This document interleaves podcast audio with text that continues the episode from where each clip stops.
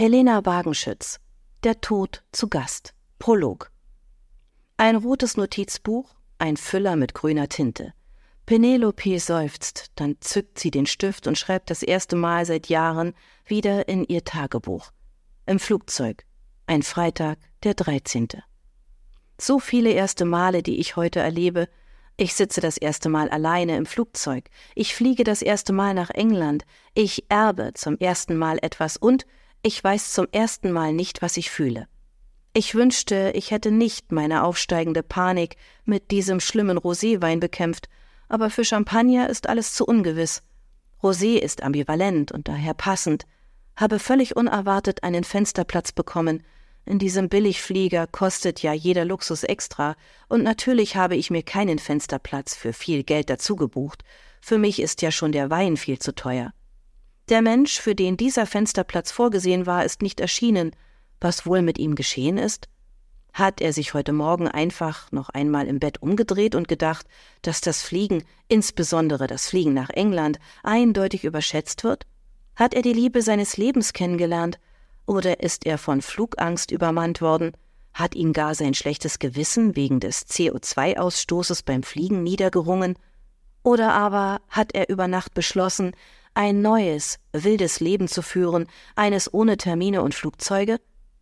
Es macht Spaß, sich in die unbekannte Person hineinzudenken, auf deren Platz ich jetzt sitze. Es ist eindeutig viel angenehmer, als über mich und meine Situation nachzudenken.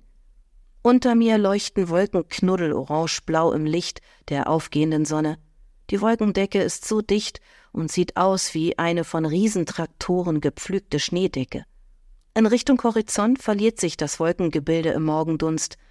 Es gibt Bilder, die müsste man sofort malen. Ich weiß, ich werde mich später nicht erinnern können. Nicht so, dass es reicht. Es reicht sowieso nie. Außerdem habe ich seit zwei Jahren nichts mehr gezeichnet, gemalt, gedruckt, kreiert, nichts. Warum also sollte ich jetzt darüber nachdenken? Stopp. Ich brauche es nicht, dieses Selbstmitleid. Schließlich habe ich ein Angebot bekommen, eines vom Schicksal höchst persönlich. Ich sehe direkt vor mir, wie Fortuna, die Göttin des Glücks, mir schelmisch lächelnd mit ihrem Füllhorn zuwinkt. Ich will das Angebot aber nicht, will lieber weitermachen wie bisher. Die Wolkendecke unter mir ist wie mein Leben. Da denkt man sich, hier ist eine sichere, feste Schneedecke, auf der man gemütlich herumspazieren kann. In Wirklichkeit ist da aber nichts als Wasserdampf. Ein Schritt und du fällst aus allen Wolken. Wie witzig, Penelope. Ich erkenne mich selbst kaum wieder. Ich bin doch gar nicht so, so schwermütig und endzeitgestimmt. Andererseits keine Kohle, kein Studium, keine Perspektive. So sieht es doch aus. Da kann man schon mal schlechte Laune bekommen. Die Wolkenformation weiter hinten am Horizont sieht aus wie ein Riesentrilobit. Vielleicht bin ich ja auch ein Fossil, ein lebendiges, ein 27-jähriges Fossil. Bald werden wir landen, dann werde ich diese Grübelei hinter mir lassen. Solange ich fliege, darf ich traurig sein darüber, dass ich mein Studium seit zwei Jahren brach liegen lasse. Ich habe vergessen, wie das angefangen hat, dass nichts mehr ging. Ein anderes Flugzeug gleitet vorbei und hinterlässt eine Spur von weißem Rauch. Schön sieht das aus, weckt aber gleichzeitig eine kleine, hässliche Stimme in meinem Kopf. Klimawandel, Luxusgöre, wehleidiges Millennial. Ich mag noch nicht einmal vorausblicken auf das, was mir Fortuna da lächelnd vor der Nase hin und her schwenkt. Es ist zu ungewiss, zu bedrohlich. Und meine Familie hat mit mir Schluss gemacht. Okay, ich übertreibe etwas.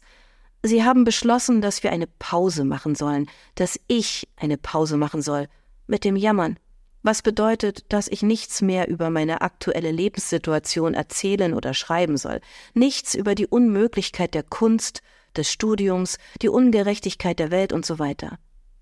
Wer bin ich denn dann noch?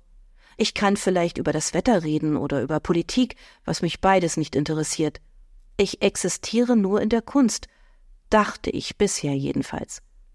Jetzt aber wird es ernst. Ich lebe in einem Ultimatum. Dies ist meine letzte Chance, etwas selbstständig auf die Beine zu stellen. Wenn ich etwas finde, das ich durchziehe und mit dem ich Geld verdiene, ist alles gut. Wenn nicht, heißt es ab nach Hause, denn dann gibt es kein Geld mehr. Mit der Grausamkeit wahrhaft liebender Eltern haben sie das einzige Mittel gewählt, das mich in meinem Zustand noch erreichen kann. Ich muss mich beweisen. Mein Bewährungsjahr ist bald herum. Es bleiben drei Monate Galgenfrist. Wenn ich danach nichts vorweisen kann, geht es zurück in die familiäre Obhut. Außer natürlich, ich möchte auf der Straße leben. Fortuna grinst wissend. Miststück. Wir landen bald. Die Wolken haben jetzt die Form von riesigen Sahara-Dünen. Aber egal, wie faszinierend die Wolken hier oben erscheinen, eines ist klar. Darunter ist es grau und regnerisch.